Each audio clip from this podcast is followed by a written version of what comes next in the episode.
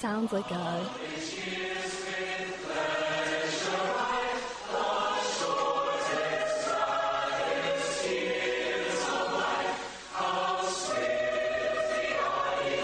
Actually, this one is from Yale University that's being hmm. played. Actually, that doesn't sound Too that bad. yeah. It's like an ancient. It, it has an ancient feeling to it as well. They all have ancient feelings to them. But you know what? I think the Chinese ones and the and the Yale one we just heard, they and even like my alma mater, they all sound the same. It's like a choir singing it, and it sounds like you're in church for some reason. Yeah, it's a very ceremonious Yeah. feeling to it.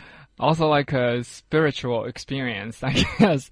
But I have to say, I I do kind of dig uh, the the song from Communication University of China because it's a lot more pop. Pop, yeah. Yeah. Yeah, than the rest of the bunch. And also, this one, I have to applaud their effort because they do not only have a song, they also shoot a music video for it. Yeah. And a lot of stars are actually in that music video because they graduated from that school. Yeah. So I guess that's a lot of That's star kind power. of cool. Yeah, It's pretty good publicity because you know a lot of celebrities graduate from their university anyway. So you know why don't they choose uh, The most make- famous ones, Yeah, yeah. so it's a pretty good promotion idea. And uh, I think some netizens are questioning the this ranking. They're saying, you know, why is the song from Zhejiang University number one, or why why don't we know about it? Like if we've known about it, we'd go online and try to vote for our university.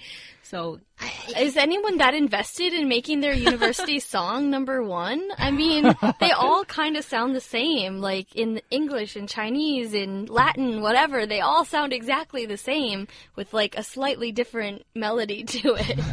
Yeah, I have to say I'm with Amy on this one. I don't really think people are that invested. If they do, I can only say, I can only quote a very popular Chinese saying, 认真你就输了. it's just a popularity contest, so what's the big deal if your school doesn't have the number one song? yeah, My school has the number one song. I didn't even know it had a song. and you So- don't like it. Yeah. And also, uh, here we have a listener on WeChat. Emily actually sent us uh, her school song. She's from Hunan University of Technology. Let's take a brief listen. 大家好，我的校歌叫做《心愿》。